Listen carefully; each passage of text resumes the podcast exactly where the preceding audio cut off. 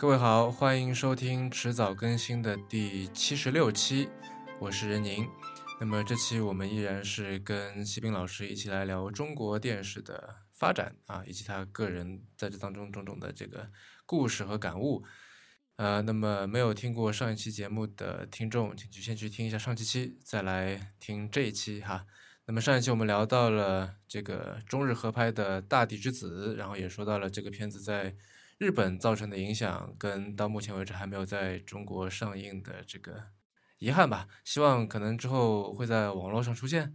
那么说到这个，就是时间拖到九十年代末哈。那个时候的中国电视传媒已经发展到了什么样的阶段啊？就是说，因为您之前在在德国、在美国，然后这也对这个国际上面的电视传媒的这个整个工业的发展有有了解嘛？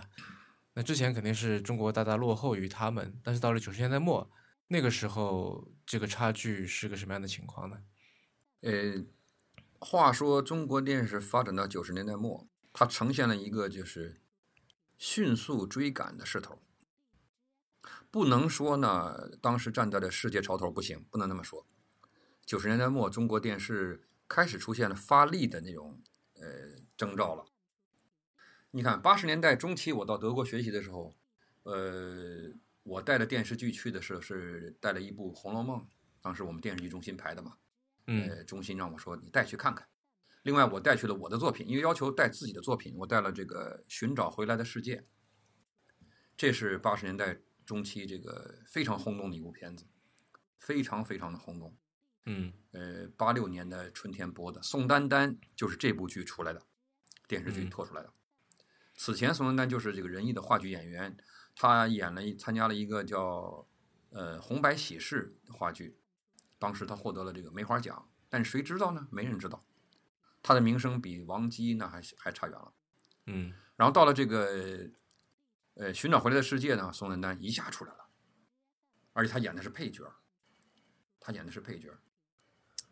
这个片子我带到德国学习的时候呢，当时呃，整个参加这个学习班，我们班一共十五个人，呃，除了上海电视台的一个以外，都是那个十三个人来自于东南亚各个国家。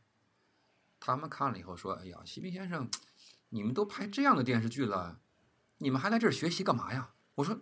我觉得我们这白丁啊，我什么都不懂啊。说这个把这个电视当做工业化来来来看待，这个这个概念我们是第一次得到啊。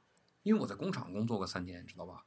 所以一提工业化，我应该说工业化这个词对我不陌生。但是把电视剧的制作过程和工业化管理的对接起来，对我来说肯定可以说是开天窗上的一个一个一个一个启发。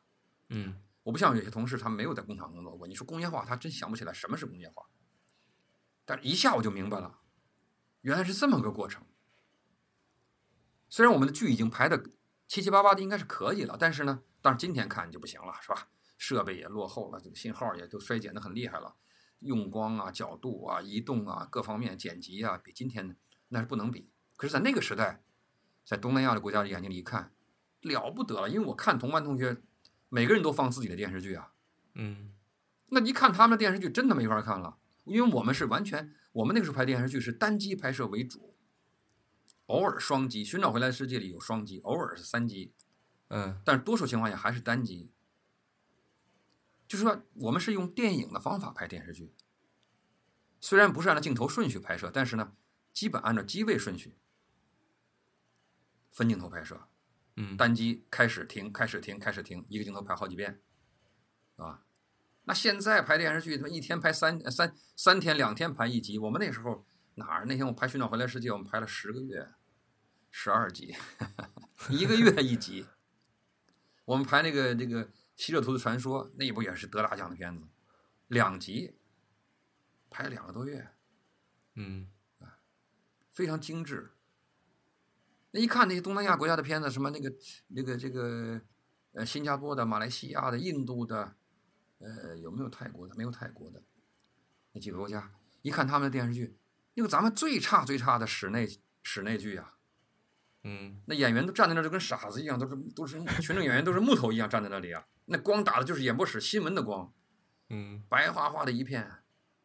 尽管我的我在德国学习的时候，老师那个也讲过，就是专门讲也讲过室内剧啊，我专门学习过室内剧，室内剧德国人要求就是光比是一比一点二，啊，微小光比，它便于多机拍摄的时候不会出现大片的黑。嗯。但是他那个国家看的也不是这个情况啊，嗯。不是说艺术化的一比一点二，呃，一点一比一点二，而是这个完全没章法的那个，而且一个镜头看一辆车开过来，一个长镜头可以拍三十秒钟，因为我们有这个分镜头训练啊，在在这个学习的时候啊，我们看德国的片子，看美国的片子，同样的汽车过来几个镜头，最最好的是美国的，同样的长度的镜头，那个时长里三十秒钟里，美国人提供了八个镜头，不同角度，那车咵咵咵开在眼前。我们讲讲节奏的时候嘛，对吧？嗯因为都大家都学过这个理论，对吧？叫这个这个内部节奏、外部节奏，这个我上大学就学过。但是用这种片子来学的话，那是感觉不一样。而我们的这个呃马来西亚的同学拍的那个电视剧，他就三十秒钟还是四十秒钟一个镜头，从远远的地方长焦镜头调过来，一直跟跟到眼前四五米停下来，信息完全归零了。我们讲叫信息归零，老师讲叫信息叠加归零。嗯美国人是远景、全景、中景、近景、反打、侧面，再再仰拍、再俯拍，最后人出来的时候还跟人物的这个出场的这个塑造形象有关，对吧？跟人的气质有关，等等。然后我们每个人还要这个掐表，叫 timing，这你们都熟悉哈、timing。我当时在 timing，我们班我是第一啊，因为我剪过几部片子，《寻找回来世界》是我剪辑的，嗯我对时间感非常精确。那个时候，他拿了德国电视剧二十四分钟电视剧，我最大误差是十秒钟。嗯因为我不知道他多多少分钟的节目，就读那个英文剧本儿，读剧本就按照每场每场就完成本嘛，最后完成那个本，每场每场就是你开始听开始听，我自己边读剧本边想象那个场景，然后一人发个秒表在这掐，开始听开始听，然后填在表上 timing 一个表，填完以后一加，老师说不对吧，西兵，你知道这个片子长度？我说我不知道啊，没看过呀。他说你才误差十秒钟，这很奇怪哈，我也觉得很奇怪，很神奇。老师告诉我们，在美国，在好莱坞，能为一部故事片九十分钟故事片做 timing，请这个资深的场记或者副导演做了个 timing，做一次就八百美元。哎呦，老师，我说我现在可以挣四百美元了。那个时候四百美元可是可是不得了的钱啊，四百美元嗯嗯嗯嗯啊，那是一笔巨款啊。我一个月工资才多少钱？连四百块人民币都没有，一个月工资才一百多块钱。那个时候，八八年的时候，好像就是嗯连拍摄的补助算上，奖金各方面加上才一百块钱。嗯就那已经比我们同时毕业的同学多多了，多好几十块钱一个月。嗯那个时候他们告诉我说，德国的摄影师、摄像电视摄像师拍电视剧的，一天收入最低的是两千卢布，呃，两千马克，最高的拿到六千马克。我说老师，我能在这当当个摄像给你干干吗？真没出息，不不，确实同行真是不一样啊。那时候的马克，这个联邦德国的马克是跟人民币的汇率是多少？哎呀，我记不清了，一一个马克是几人民币啊？是二点二还是多少？我忘了，我忘了，嗯哎，记不清了。嗯，但也是就是挺大一笔钱了，对吧？啊，很大一笔钱，两千马克也不得了啊！就是一比一的话，两千块钱，谁见过两千块钱一个月啊？他一天呢，嗯一天两千啊。后来我们学了好莱坞的那个制片管理系统，我们看了好莱坞那账本儿，哦，人家是每个星期就是八百美元，每个星期多少钱，每个星期多少钱，我们都看人家的预算嘛，我们让学习学习如何做预算嘛。嗯，看到这好莱坞是很多年前的这个预算表，才发现，哎呀，工业化还有很多好处哦，除了提高管理效率，对吧？嗯个人收入也是很可观的。我们那个时候是拿工资的干部，嗯嗯。到九十年代末，那中国电视传媒也应该发展到了这个，应该是在直播分离之前，对吧？然后也应该到了这个，就基本上实现半工业化了吧？九十年代末呢，应该说，呃，中国的这个电视节目市场啊，呃，用一个咱们生动点的词儿吧，叫蠢蠢欲动，嗯蠢蠢欲动。呃，我是九七年被调到中国国际电视总公司的电视节目代理公司，中国电视节目代理公司去的。为什么提这个呢？呃，我当时去去了以后，我是当副总经理，负责呃海外销售，我就介入了电视节目的国际销售的这个业务和国内销售的业务，因为我们公司还是国内销售的中国最大的销售公司，当时是。嗯我就发现，就是说，呃，各个电视公司、电视台这个商品意识已经起来了，而且是崛起，强劲的起来了。这个商品意识有了价值的概念了，哎，我们因为在当时在学校讲课也讲，对吧？呃，讲课我们讲项目项目规划的时候，第一课就讲项目规划就要分析项目价值、制片价值 （production value），对吧？嗯，production value 的概念，当时在这个许许多多制作人和这个制作公司这个心目中已经到了很重要的地位了，哎，包括我们像这个国际市场输出节目，那都要销售，销售以后都要给人分账的，啊，我们收嗯。代理费，哎，这个市场的发展呢，就刺激了呃中国电视业，特别是以社会制作为主的这个电视制作，不断的开始出现精品力作，嗯就推动了这个精品力作的过程。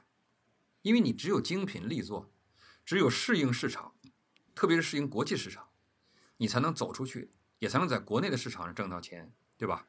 它是个良性循环的这个过程。你没有投入，就不可能有产出。那个时候，九十年代末的一集电视剧已经可以到了一集最高到了啊四五十万。当时中央电视台买这个《雍正王朝》的时候，好像每期花了六十五万，都是很高的了，购片。嗯嗯哎，原来这个刘大印这个制片人好像期望就是卖个三四十万，人家都说你三十来万就不错了。结果中央电视台杨伟光台长果断的拍板，是好片子我给最好的钱，这样刺激更多的制片人拍更好的片子到中央电视台来，所以好像出了六十五万，啊，是九七九八年的九八吧，九八九九年，反正就九十年代末，就出现了《雍正王朝》王朝这样的优秀的作品。之前纪录片还有了，还有这个《望长城》啊，对吧？也开始新型的纪录片也出现了，传统的那种就是呃作家作者式的这个文学型的纪录片逐渐的消退，对吧？这个改变是观众带来的吗？呃，双方面结合，就是呃制作方面看到了国际上的，因为他大家出国多了嘛，呃嗯见到国外的东西多了，这个逐渐的出去考察，打开自己眼界，研究国外的最先进的制作理念，然后回来大胆的借鉴，结合中国的实际情况，比如说《望长城》，对吧？借鉴日本式的那种风格，是吧？边走边看，边走边说，因为最早丝绸之路也是这样做的嘛，中日合拍丝绸之路，望长城。全部去说，又找了一个主持人，对吧？叫焦吉成，好像那个人小伙子叫是吧？是多民族的混血儿。结果引起了非常大的轰动，他就改变了这个话说长江、话说黄河那个时代的纪录片。那个时代是以解说词为主的，嗯由陈汉元老师等这些文化大家、一些优秀的作者，他们写了震撼人心的这个这个这个解说词。由红云，对吧？陈铎、红云老师在这个演播室里啊啊，长江，哈哈。朗诵，是吧？一个大大的人字，是吧？长江和黄河在中国大地上写成大大的人字。还有这个这个叫什么作家组的作品那种纪录片，有个叫刘礼的一个著名的撰稿人，呃，导演，他拍了一部纪录片叫《苏园六记》，讲苏州园林六集纪录片，嗯《苏园六记》。散文诗一样的优美，写的非常优美。他那个《苏园六记》的那个解说词，呃，堪称就是呃中学课本可以说是。嗯好像是编的这个中学课本、语文课本里去了，就是成了散文写作的教范了。嗯但是这个等到了这个程度，我认为中国纪录片已经走到一条绝路了，因为大家最后拼的不是纪录片了，拼的是作文了，而作文的提高那是不可能的，那是那哪怎么能再提高呢？中国这个文学几千年来就这样了，是吧？你能写出花来吗？观众也是急需要看到更新的东西，就叫更真实、更接地气、更有现场感、更有纪实感、更有参与感的作品。《望长城》的推出，极大的满足了电视观众的这样一种欲望和需求，嗯。所以《望长城》成为轰动一时的一个一个爆品。那现在讲叫头部，是吧？嗯。头部 IP 电视剧《雍正王朝》，二月河的作品改编，嗯。他作品小说本身，他这个剧本写的就是意图也是这样，就是每一集来甄别当下的一个时弊，是极大的打动了当时的人们的心，嗯引起了很大的轰动。当时也是杨伟光台长看了以后觉得很好，是吧？嗯这个，然后把这个作品，杨伟光台长跟我讲，他说把这个作品，因为他吃不太准嘛，他甄别时弊甄别的比较厉害，虽然讲的是古代的故事，于是就这个通过正规系统把这个呃作品交给当时的这个通过中宣部给了这个当时的中央政治局所有的常委，一人一套。嗯看完以后，几个常委纷纷的让秘书或者来电话说首长看了非常好，首长看了非常好，这个看了非常好，那个看了非常好，啊，总书记看了非常好。杨伟光台长说播，这一播出来轰动，这种又有深度、制作又精良的作品，就这样一步一步的就推出来了。到了两千年初的时候，对吧？两千年、两千零一年，就陆陆续续有一些好作品就冒头了。当然之前呢，还有一个九十年代还有一个，呃，中国的第一部有一部纪录片在这个亚广联年会上得了大奖，叫亚广联大奖，是中国电视纪录片第一部，就是由这个中央电视台著名导演孙增田拍摄的《最后的山神》。嗯，听说过这个没听说过吧？没有。哎，这个片子表达的是这个在东北老山林里，好像应该是鄂伦春人吧，生活的故事。一个老人他在原始森林的树上刻这个山神山神像，他自己就是一个活活的老山神。他的孩子长大了，不愿意在山里生活，跑到城里生活。他和老伴儿孤零零在森森林里。啊，这部片子在这个亚广联的会议上放的时候，引起了大家的很大的这个反响，很感动，因为在这个发达的地区国家看不到这种场面了。嗯嗯我们的孙登田同志在这里山里待了半年，他跟我说吃了多少箱方便面啊。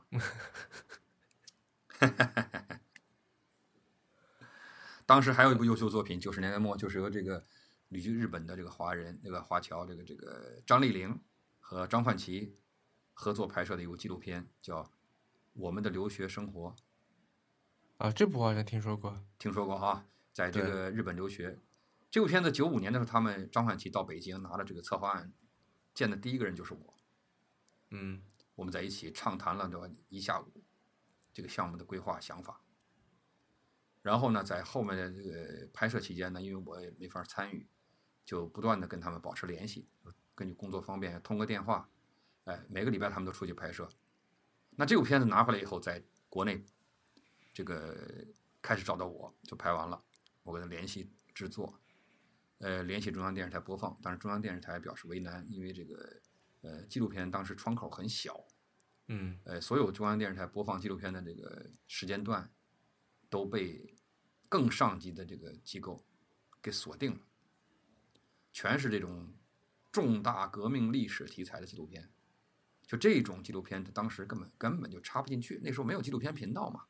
嗯哎，我找了纪录片部的主任，他说：“哎呀，西兵真没办法，我们自己都说了不算，也也没有这个时间段。”嗯，非常遗憾，非常遗憾。后来就找到北京电视台，北京电视台呢就出了一些经费，派了一些人，他们就在北京做后期，大概做了前后做了将近两年，可能嗯。播放效果也没有宣传，就在北京电视台播出。这第二天我赶紧我们开了个新闻发布会，找我找的北京晨报，嗯。找北京晨报在这个北京的京城大厦开个发布会，然后呢，北京晨报第二从第二天开始，每天早晨每天就是登上一天播出的解说词，就收视率蹭蹭蹭蹭蹭就往上上。嗯，这部纪录片也是极大的影响了中国的电视电视纪录片的生产，就是长时间的不打扰主人公，拍摄主人公的成长的经历，嗯，种种的悲欢离合、喜怒哀乐，对，有那么点真人秀的意思了，是吧？非常棒的啊！它是实际上是真正意义上的纪录片，嗯，记录跟踪记录。这个片子实际上最后完成用了将近十年时间，因为这个富士电视台在拍摄，呃，最后富士电视台出面帮他们投资拍摄和制作，呃，在拍摄帮助他们拍摄这部片子的同时呢，富士电视台又派了一个摄制组，又拍这个摄制组，又拍了好几年，你明白我的意思了吧？嗯，就嗯张丽玲拍留学生，然后呢，日本又派了一个记者拍又拍他，嗯。拍他以后又出了一部作品叫《来自中国的瑰宝》，我们的留学生活十集，《来自中国的瑰宝》一集，我们的留学生活在富士电视台主频道黄金时间播出，在内部他们内部经过极其争激烈的争论，冒巨大的风险，因为那个时段从来没有播过纪录片，选了其中一集叫《小留学生》，一个小孩儿到了日本一句话都不会说，最后跟日本孩子打成一片，决定播放，结果收视率创了历史最高。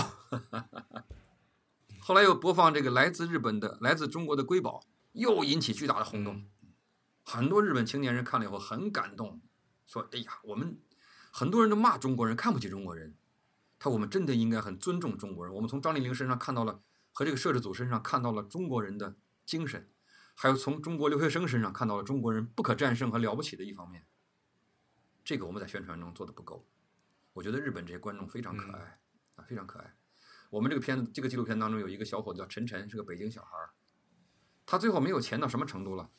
他从他的房东家里拖着箱子，房东的女儿后来一个女儿嫁给他了哈。后话，房东的女儿帮着他，两个人一人拖个行李箱，把他送到了一个夜店，就二十四小时不关门的店。那你可能熟悉哈，街边上那个小小吃铺。嗯他在里面点了一盘饺子，吃完了把箱子放脚底下，坐在那个对着窗户那个那个一排那个座嘛，那种一一排桌条桌，嗯你坐在那儿面对着窗户，在那儿坐了一夜，就趴在那儿睡着了。然后这个张丽玲他们就在外面窗外拍了他一夜。结果这个陈晨他上的是什么学，你知道吗？什么学庆英艺术啊？那是很好的学校啊。一流大学。对啊，然后他到三年级的时候，他就被三井株式会社给聘上了。嗯这个片子播到这儿的时候，那日本小孩我在场看的，日本小孩尖叫啊，说中国人太了不起了，他们来了以后兜里都没有钱，他睡觉都没有地方睡了，就上我们日本我们做梦都上不去的学校，做梦都不敢做的学校，而且被我们做梦都不敢做的那个公司这个聘走了，高薪聘请。所以这个片子实际上在中日双方都起到了极大的激励作用。就这种深深的植根于生活的真实，深度的关注的主人公的情感和命运的发展，这样的这样的纪录片，在中国造成了强烈的影响。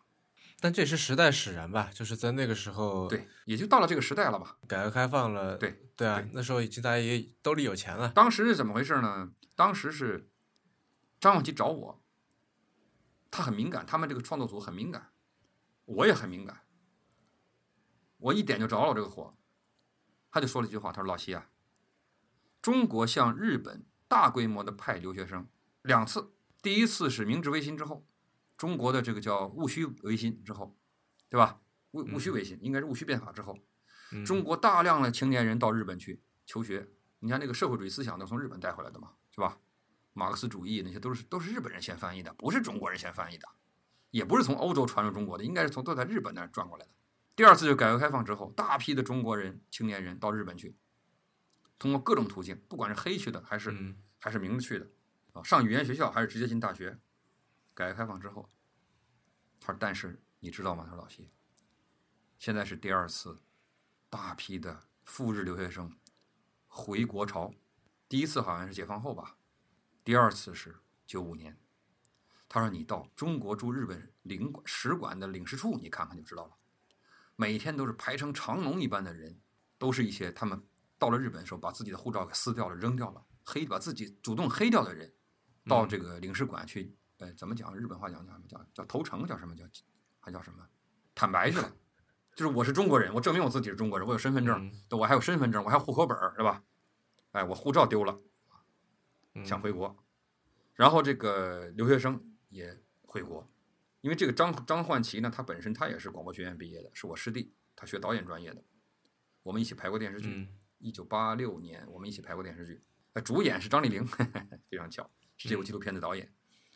这个嗯他说，我觉得我们有必要用纪录片的方法来记录这个巨大的时代的变化。我说太对了，这太好了，这种百年一遇的这个时代变迁啊，你不抓住的话，你想这个戊戌维新那是上世纪末啊，正好一九九几年回国潮，百年一遇的大事件，把它记录下来，记录了我们中国人怎么过去的，怎么经历的，怎么回来的，这非常有意义。就跟我说，为什么我特别敏感呢？我说就像我们排，因为我北京人在纽约之前嘛，嗯哎我说北京人在纽约，就是记录了中国人就像飞蛾扑火一样到美国去，嗯，然后在里面的遭遇、种种的经历、情感的成长是一样的。但是最后北京人在纽约呢，他没有回来，他这个人没回来。我说你这个都大批的人都回来了，哎，北京人在纽约的任务不一样，为什么任务不一样呢？因为在九十年代初都可以理解，社会上有青特别青年当中流行了很强的一股思潮，就是这个喜欢美国、崇美国、崇拜。迷信美国嗯，美国什么都好，美国就是好，美国就是美，那个名字起得好，哈哈，中国就是中，美国就是美。嗯，后来我也理解为什么上层领导批准了这拍摄这个《北京人在纽约》。实际上，《北京人在纽约》这部电视剧的核心的东西，从来没有讲过，到现在没有人讲过。正规媒体上一句话都没提过。哎，我可以在这里跟大家朋友们披露一下我的理解。我的理解是，《北京人在纽约》这部电视剧，实际上它是制造了一个美国梦，然后把它粉碎。北京人在纽约的核心思想是告诉大家，美国，他通过纽约这个案例，最好它也是一半天堂，一半地狱。但是对一些缺乏再生能力、缺乏拼搏能力、缺乏技能、缺乏本领的人讲，它是纯地狱。嗯这个是北京人在纽约的核心思想。所以很多人看了以后呢，觉得哟，这美国也没有想象那么好，哈哈哈哈用王启明的遭遇是吧？嗯，被人家骗呐、离婚呐、呃，自己破产呐、对吧？呃，嗯生病啊，各种不顺呐、女儿又是这个又开始美国化了，不尊重父亲了，呃，这个这个这个光花钱不，这都是当时这个曹桂林先生的亲身经历。嗯他告诉大家，美国不是天堂，只不过这歌不能这么说嘛，你不能这么唱啊，对吧？嗯嗯所以说，嗯你爱他送他，他那他那是天堂；你要恨他就把他送去，他就是地狱。嗯同时在里面还我们还学会一句话，就是 If you can make it in New York, you can make you can make it everywhere in the world。这句话说的是，你如果能在纽约把这事儿办成，你在全世界没有地方你办你办不成，你哪儿都能活下去。对，反过来这个意思里都都有这但句这句话。，对，但这句话反过来理解是什么呢？要在纽约，在美国，在纽约把事儿办成是不容易的。是，这个等等于给当时的孔美正、崇美正是兜头一盆凉水。这部电视剧，你想，要不然那么多人支持这个电视剧，干嘛还上？他不可能支持一个商业性的行为啊，尤其是中央电视台，他不可能纯为商业考虑。所以，这个我们的留学生活呢，它表现的核心什么东西呢？是无数的中国青青年人带着自己的梦想，到了另外一个亚洲的天堂——日本，就在里面种种的嗯极为艰辛的遭遇。当然，也表达了这些人他们顽强的生存能力，表达了中华民族的子孙他们那种极其顽强的生命力。他这点跟嗯北京人在纽约不一样，有那个电视剧它里边有些坑蒙拐骗、乱七八糟的故事，这个纪录片不是，纪录片就是就是怎么挣扎。嗯你看那个讲那个上海那个叫什么什么上什么那个名字我记不清了，叫含泪活着那集，就含着眼泪活着。后来张丽英又拍了他好几年，拍他和他女儿见面，他女儿他养他上海的女儿，父女夫夫妻分开多少年了？八年还是几年都没有见过面呢？跟他的女儿见一面是在，他还不敢到机场去，因为机场要检查身份证，他是黑了身份的。跑在一个地铁站上，在地铁在车上见面，把女儿接到家里、住了两天，然后又把女儿送，还不能送到机场，送到快到机场还有一站，下来跟女儿再见。一个人打四份工，三份工，考了无数的证技术证书，这种真实的力量，他跟北京在纽约不一样，更强烈，因为他有真人真事儿，对吧？真人真事儿。所以这几部作品，我有幸都是多多少少都有一所参与啊。北京在纽约，我是直接以制作制片主任身份。我们的留学生活呢，我是作为一个帮助者。哎，为此，他这个在制作《来自中国瑰宝》的时候，呃，日本摄制组富士电视台摄制组专门到我家来对我进行了电视采访。那个时候直播分离已经开始了，对吧？哎，有了，有了。当时中央电视台，呃，杨伟光台长下来以后呢，这个退休以后，呃，上后任台长就提出了要搞直播分离。在两千年的时候，呃，就是公开宣布要搞直播分离，就中央电视台除了新闻和新闻类的节目以外，其他节目要交由社会机构制作，中央电视台成为一个编辑和审查机构、播出机构。当初是出于什么样的这个思路要做这个事情啊？感觉是市场化、减员增效、提高效率、减少成本。嗯哎，这个提高市场竞争力，应该是种种还是有一些良好的想法吧。但是这个念头被当时的这更高层的机构坚决打下去了，所以直播分离到最后又又推迟了很多年。当时的这个广电部的这个总局的局长明确提出，我们现在是四个阵地，党中央交给我们四个阵地，这你们可能都没听过，我们在内部传达的啊。第一个阵地叫制作阵地，制作是个阵地。第二个阵地是传输阵地。第三个阵地是播出阵地。啊，三个阵地：制作、传输、播出。嗯，不能只讲制播，还有传输。这三个阵地都是党教给我们的，我们要守好阵地，不能放弃阵地。你想，你制播一分离，传输是指什么？传输就是光缆啊，光纤这部分啊，这个观众都不知道的。光纤，哎，广电部专门有一个就是管光缆的这个公司，有限公司，有线电视公司，国家主干网，国家干线网铺下去，然后呢，各省有省网，市有市网，然后这么连接起来，就像水渠一样，像长江和支流一样。所以这三个阵地，你这个理原则的提出，就决定了制播不可能分离，因为制作被看成了阵地，那自己的阵地怎么能掌握在别人手里呢？怎么能被资本掌握呢？对吧？嗯，这一下好像就这一下就是将近十年，现在呢是，呃，有限度的、慢慢的开始有些分离，有些个别的节目啊，对吧？呃，电视剧啊，电视剧是彻底的呃直播分离，电视剧都采取。电视台是采取采购制了，是吧？因为为什么呢？因为越来越背不起这个财政包袱了，电视台也不敢冒这商业风险，电视剧的制作成本飙升。由过去的我拍电视剧的开始的时候，它一集五万块钱一集电视剧，八六年我拍那是一集一集八万，一集十五万，啊，两集拍花了十五万，我们已经觉得已经觉得把天下的钱都花完了，那感觉，一集才花了七万多八万块钱。有一个很有意思的现象是说，现在电视台开始就在至少在这个电视剧这部分开始在直播分离嘛。啊，早。但是现在国内外的各大视频网站都在做这个电视自制内容了。对，这个无论是国内的这些网站还是说国内的，对对。这个为什么呢？就是网站在很大程度上也走了跟电视台一样的路。你看电视台一开始都自制嘛，对吧？都是自制，我们都是自己拍，因为社会上没有制作公司，也不发牌照，也不允许你播出，不许你制作。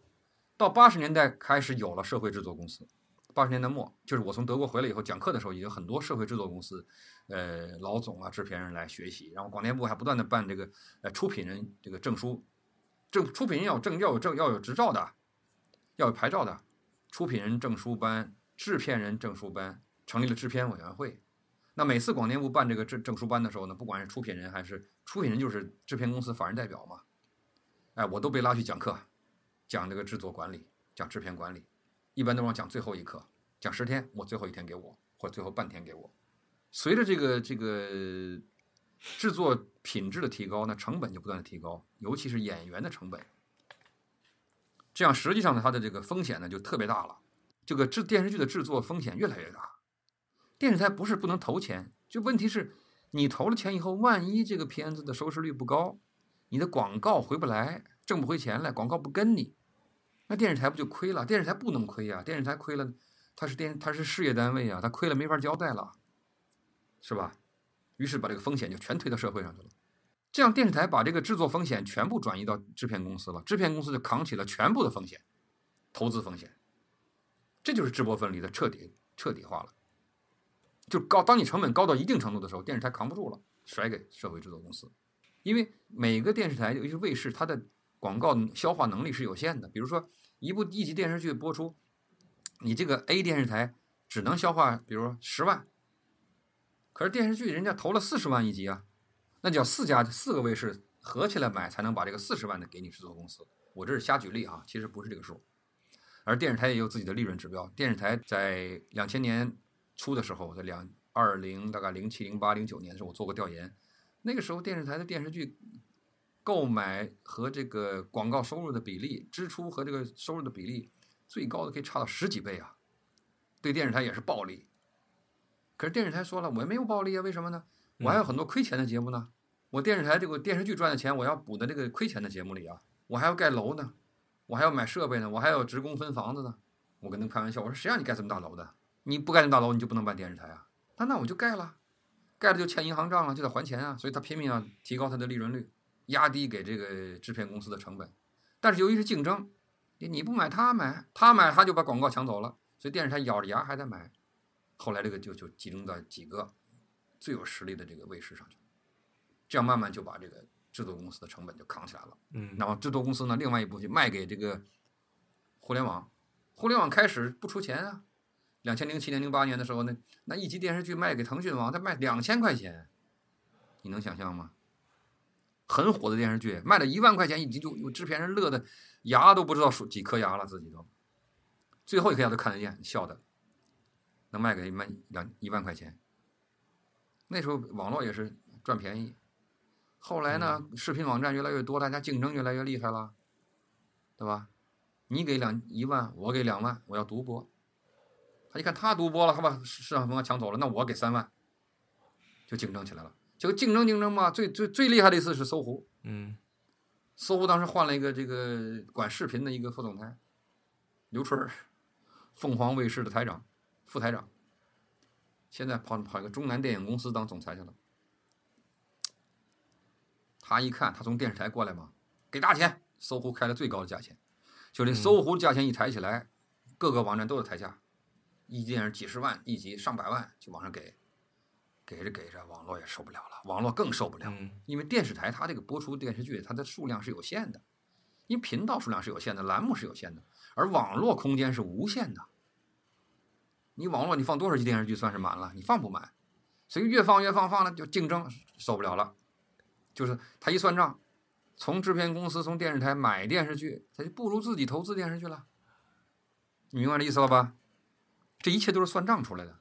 嗯嗯我哪怕我我花三百万制作，那这个版权在我手里呀。我过去从电视台买抢一部头部的剧来，我抢一部头部的 IP 的剧来，我可能花了一百八十万，那也就是播个两年一年就不让我播了，不让我放了，人家制片人接着还卖去啊。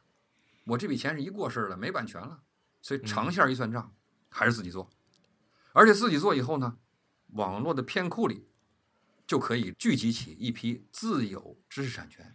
这个自有知识产权对上市公司非常有价值，它构成了公司价值的重要组成部分。因为大家都看到了好莱坞的历史，这个我们在二十年前就研究。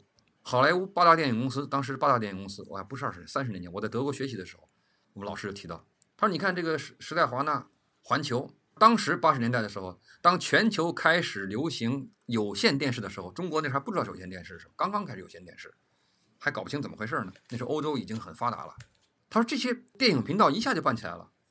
我们当时在德国学习就学到这个问题，就是说自有知识产权的重要性。他说，你看这个这些大电影公司手里都一般都有六千部左右的电影，他用这六千部左右电影，把它重新用这个特技把它加工一下，把电影扫描下来，扫描好，做清楚，给它做的做的好一点。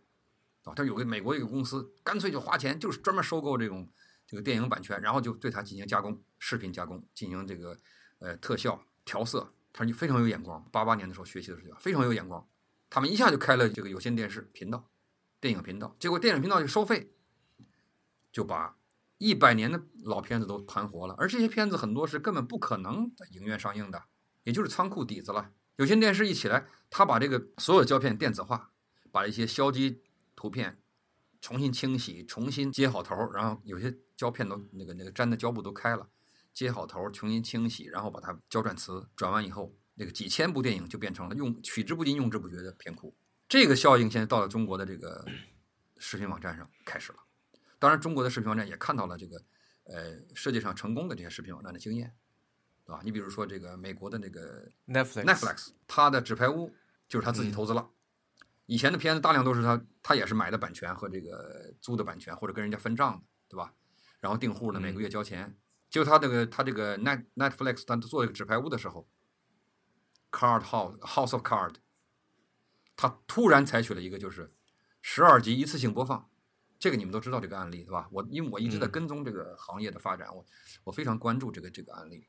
他一下推出了十二十二集，这个推出它有几个重要意义：第一，视频网站投巨资自制独立版权的内容；第二，它彻底打破了几十年来美国电视剧播放的传统习惯，就是电视播放的传统习惯，每星期一集，这你们都知道是吧？中国现在是连续剧一天两集，美国、欧洲从来都是一个礼拜一集。这个我们中国只有湖南卫视尝试，湖南电视台尝试过一下。我在国内推广了十几年，大家都不不理不买账。中国国情可能不一样，但实际上重磅制作的剧，还是每周一集比较好。比如我说的《大地之子》，啊，我刚才讲的这个《大地之子》啊，还有什么，我们都是一个礼拜一集。一个礼拜一集播放什么好处呢？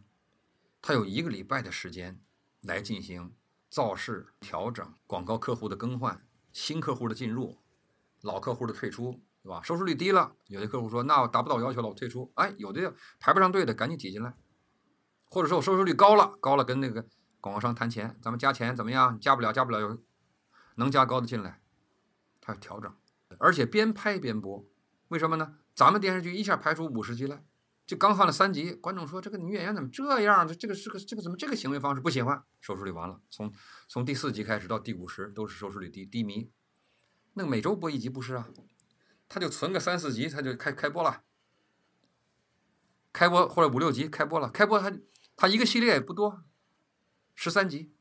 为什么十三集？一个季度，我们叫季播，季播是这么来的，按季来播，按季度播。一个季度是十三个礼拜，他十三个礼拜他。这一刚播了，有时候弄了两三集就开播了，一播，刚播的第二集，这个女主角真是挺烦的哈，因为她一出场，收视率咔嚓就那个时段收视率就没了，那制片人导演赶紧想办法呀，想什么办法？这我在德国学习的时候，我们学过这个，说这个到底什么原因，那不是收视率低呢？台词不够幽默，改台词，说形体不够不够好，看看怎么能调一调。说这个戏演的不好，演的不好换人，怎么换？好，第五集写一个，他含泪离去。那岁数大的演员喊一个，写一个，暴病而亡，排一场送葬。我们在德国学习时候参观那个那个基地，那个那拍摄基地专门设了个墓地，说哪个老演员说不想演了，把那儿病了，或者我不想演退出了，就排你一个病故。有的年轻人说我不想排，或者戏不好了，送你出国留学，很多这种招数。它可以灵活的调，中国不是这样。中国为什么它要排完五十集才播呢？中国有个特殊的电视剧审查制度，这个咱们年轻的这个听众朋友可能都不知道。要，它是播前审查，所有电视剧在立项的时候要到广电总局报备，广电总局审查一下，看看有没有同类题材冲突啊，这个是好的，是吧？保护你的，有没有别的公司报来？比如你拍任宁，一看还有两个，还有两个拍任宁，那别拍了，你能有有两个了。啊这一看没有重复，主题没有重复。另外呢，题材规划上总局认为没有大的政治问题。拍摄的时候给你个许可证，准拍，你拍摄啊，注意下不是不是准，现在没有准拍，就好像就是你直接就是一个登记，对吧？好像有个准拍证，好像有个准拍证，什么什么剧准拍多少多少号，有准拍证。现在现在现在已经没了，没了哈。现在两个证合在一块，两合一了是吧？发行对吧？许可是吧？哎，对。然后呢，你你排完之后呢？如果要上卫视播出，因为是全国覆盖，好像你这个如果是地方电视台、地方电视公司拍摄的，就由地方广电局审查完以后送广电总局，是这个意思吧？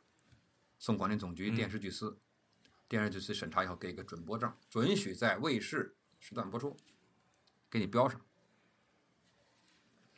你所以你必须得把这个几十集排完了，全部合成了，你都认为可以播出了，拿到广电总局审查去。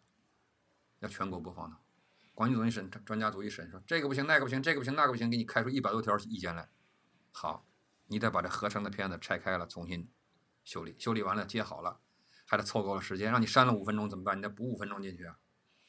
嗯，哎，给你动了结构了，你还得对，呃，五十集调四十集，对吧？折腾完了再送，附上清单，说这个地方是意见，我们怎么改的？那个地方怎么改？改完了说可以了再发行。我的天哪！任宁，你说你要做电视剧，整死你 啊！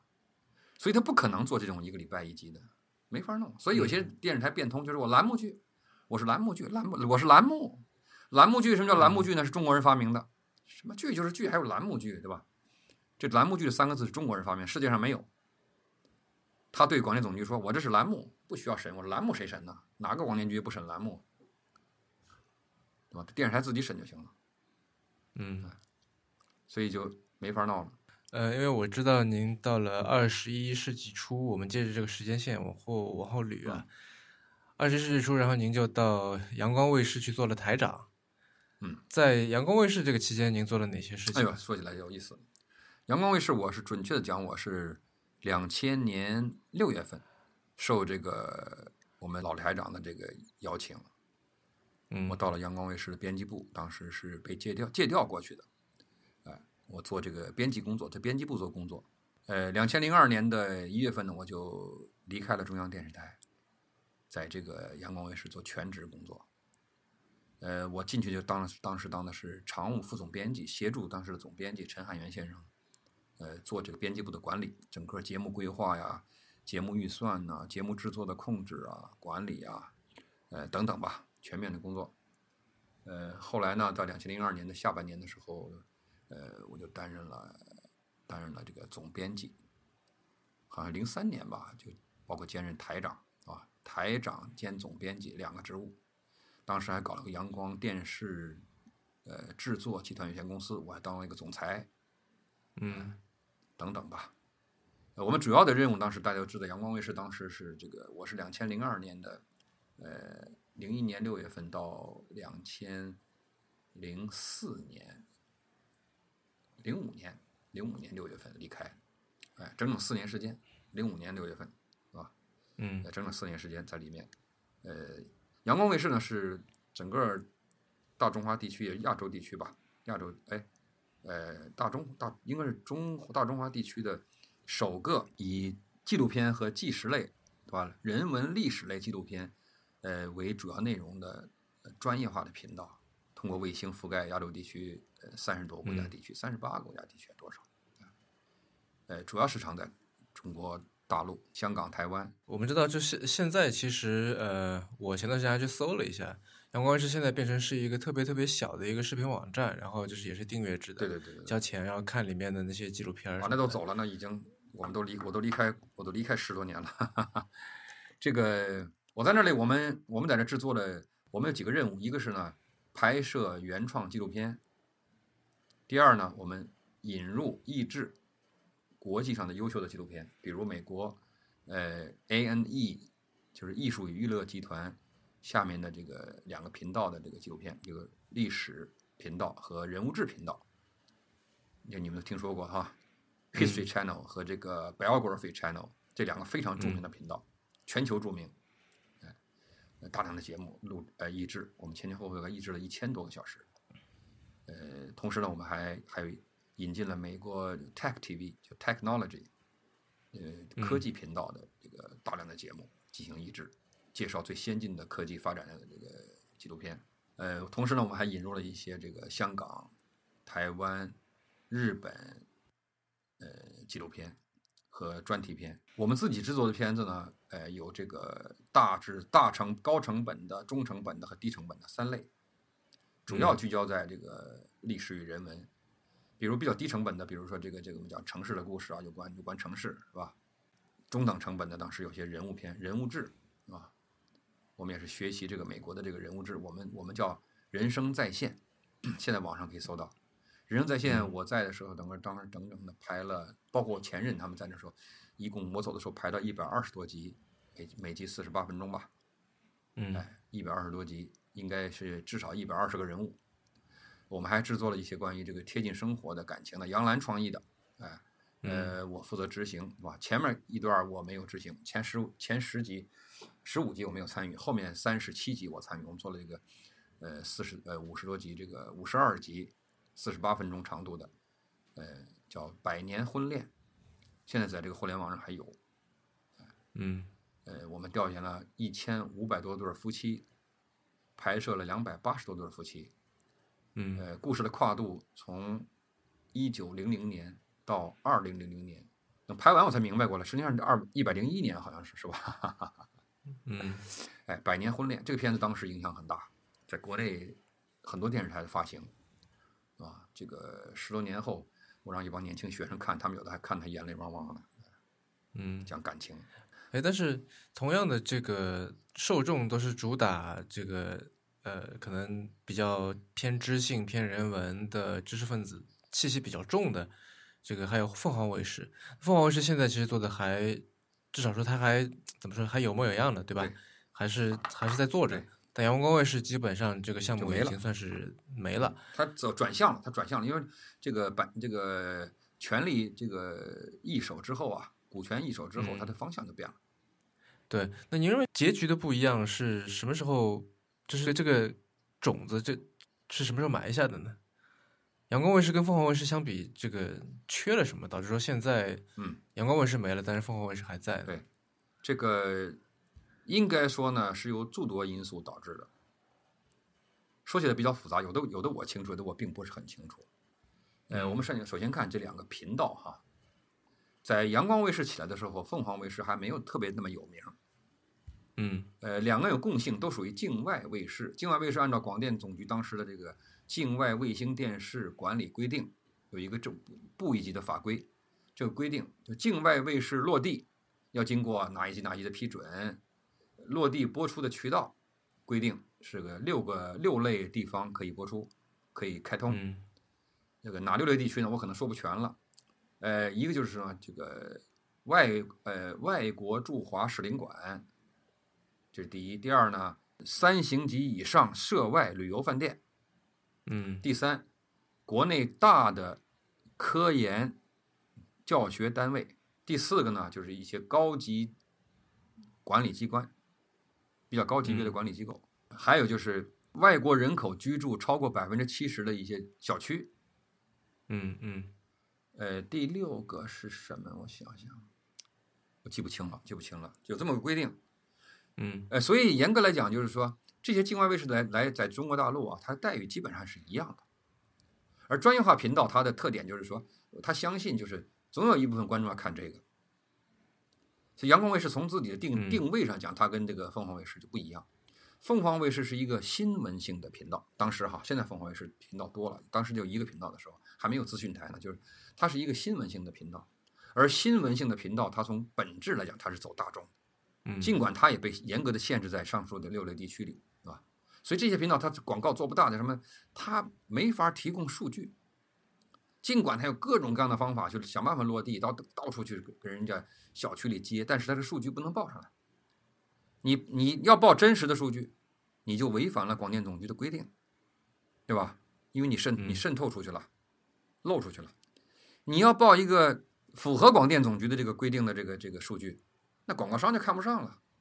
嗯中国的人口市场太大了，你这个你这种高端卫视的这个六类地区加起来，好像也就是二三十万、三四四五十万人的这个总量。酒店还按照一一个酒店是这个两百个这个点来来计算的，好像就是几十万的。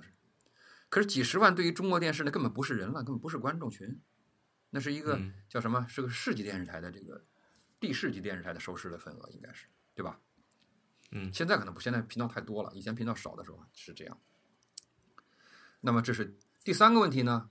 这个以新闻为主的凤凰卫视，它的本性是什么？它它像它的本性像所有的新闻频道、新闻栏目一样，叫唯恐天下不乱，叫天下越乱，新闻越有人看，对吧？是这个吧？是吧？刮台风了，发洪水了，地震了，天下大乱了，对吧？战争了，嗯你还看电视剧吗？不看了，你看肯定看新闻。这个人历史人文纪录片频道是什么？是唯恐天下不太平。这个观点是我在这个两千零二年，呃，清华大学新闻传媒学院请我去做一个讲座，分享的时候，同学们问我的问题跟你这是一样的，我就回答了这个看法。而那个时候发生了什么？大家都知道，九十年代末有一个美国的新闻频道，由默默无名变成了全世界有名。这个频道叫 CNN，嗯对吧？有线电视新闻网，它怎么有名的？美国人打一场战争，沙漠风暴，是打伊拉克吧？嗯海湾战争，对海湾战争一场海湾战争使 CNN 一夜成名。那么是谁帮了凤凰卫视？开始这个阳光卫视刚开始推广的时候，我们的落地速度比凤凰卫视还快。尽尽管凤凰卫视开得很早，凤凰卫视九三年好像就开了，零一年阳光卫视才开始推广。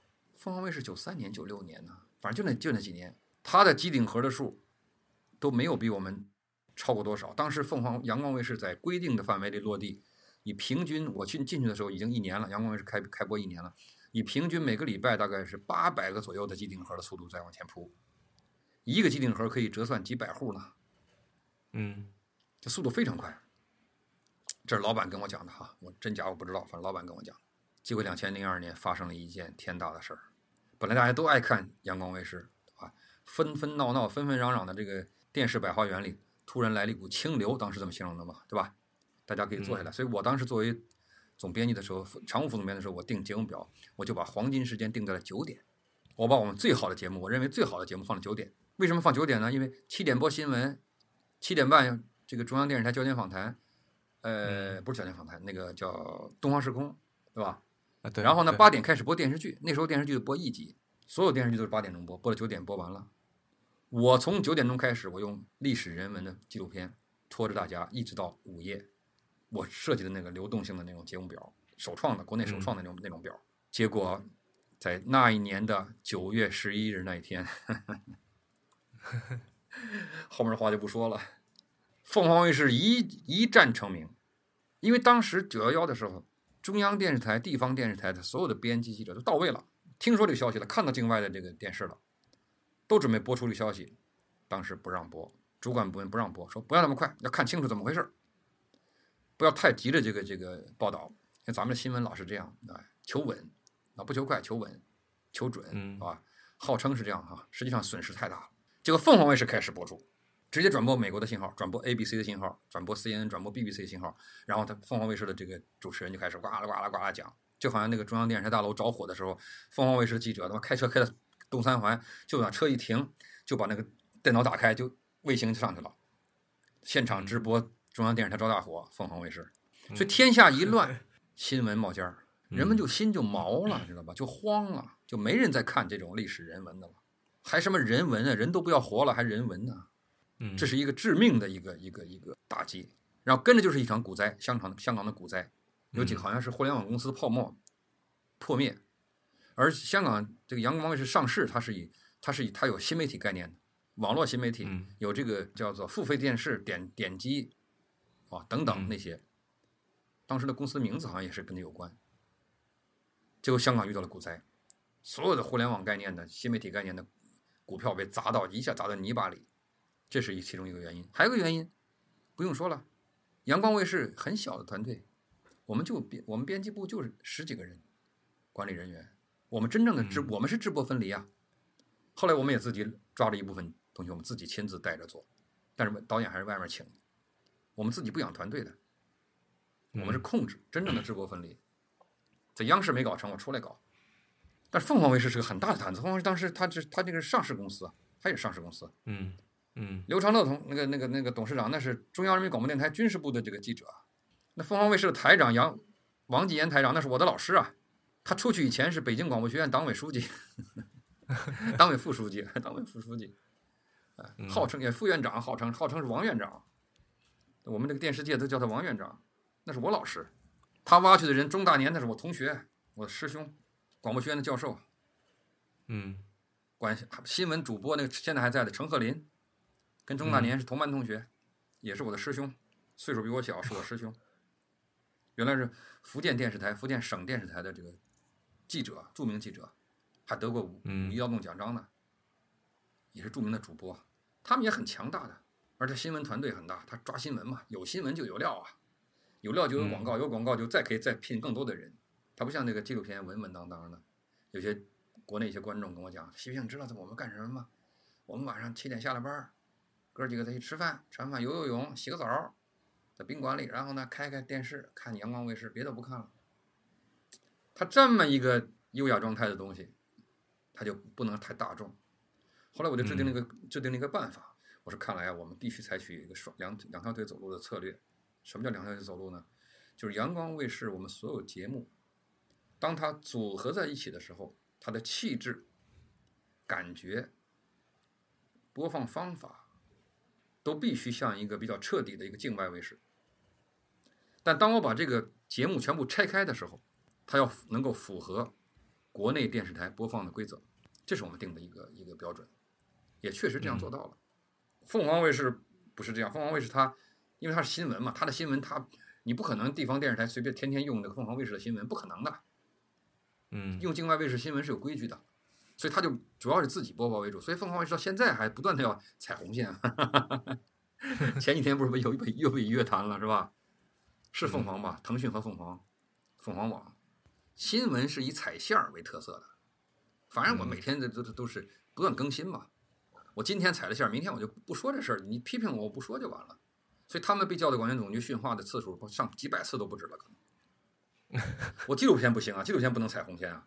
你纪录片我四十八分钟一集，我一集花好几十万、十几万、二十万、三十万，当时最高的时候我一集花到四十多万一集啊，我拍那郑和，两集花了八十万，连后期后来花了九十万，四十五万一集，我踩了红线，他不让我播了，我损失多大呀？嗯你新闻踩了红线一分钟，我下次不播它就完了，嗯是？吧？所以他们是一个是要天下大乱，一个是敢踩红线，我们是天下太平，第二个就是四平八稳，不能出错。嗯纪录片要经得起挑战，你不然你们叫纪录片呢？你不认真做片子，考证不，你考证不认真，数据不准确，对吧？嗯表述不合不合理不合情，就会给你整个影片造成致命的伤害。嗯，所以我们成本高，所以就小心。嗯当然还有其他的资本方面运作呀，老板心里所想的事儿啊，这个我就不便多描述了，我也不掌握太多的东西，也不方便描述，我只就呃从我的专业领域看到的这些东西。反正连续几个也是什么喝凉水塞牙缝，对吧？人倒霉叫什么？叫屋漏偏逢连阴雨，对吧？船破这个叫什么？恰遇顶头风。从资本层面的话，因为这块儿，嗯，我现在在做这行嘛，嗯相对比较熟悉一点儿。嗯，凤凰卫视它有一个独立董事叫方风雷，嗯嗯，他是应该是中国第一批的这个做投资银行的这个金融家吧。嗯嗯，然后他现在在凤凰卫视当这个独立董事，就他什么中银国际啊、高盛啊这些，就是他都有参与吧。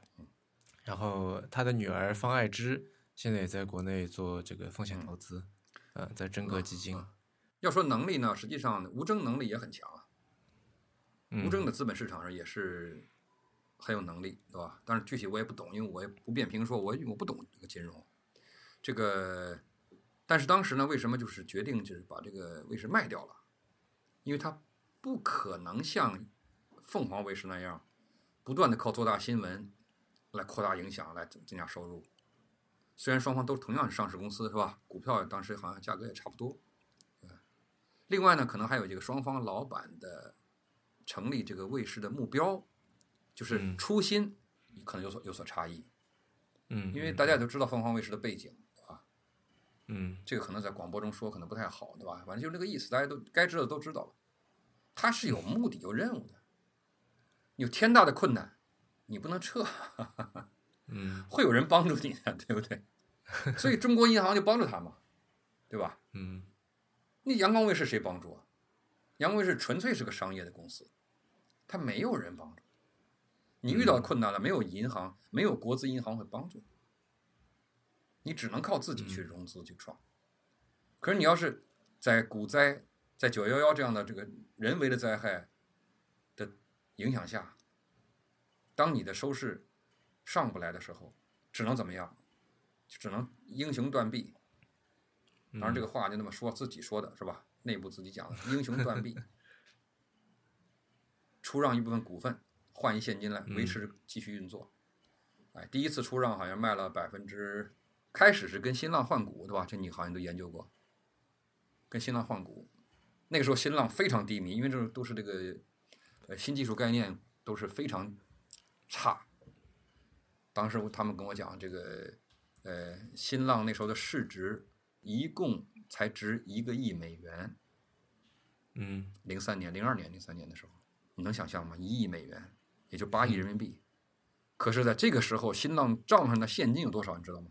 有六千万美元。也就是说，他除去现金也就没多少东西了。对呀、就是都给他评估不值钱了嘛。但是你你做资本，你做资本做金融，你就知道这个情况了。这就是股灾到了，对吧？嗯其实你要有六千万美元现金，那你那公司哪止什么一亿美金呢？你们你六十亿美金都可以操作起来。我瞎说了啊，不一定对。哎，所以这个时候呢，就是这个阳光这边做了一个资本运作和这个新浪，你现在查资料都有。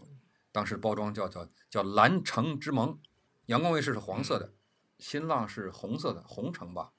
对吧？对，光水力量，阳光和水是到现在还能够在网上，就这个网址还是生效的，就是这个新浪点 com 点 cn 斜杠对 Sun TV 啊，这个这个网址还是有的，新浪还是有的。水嘛。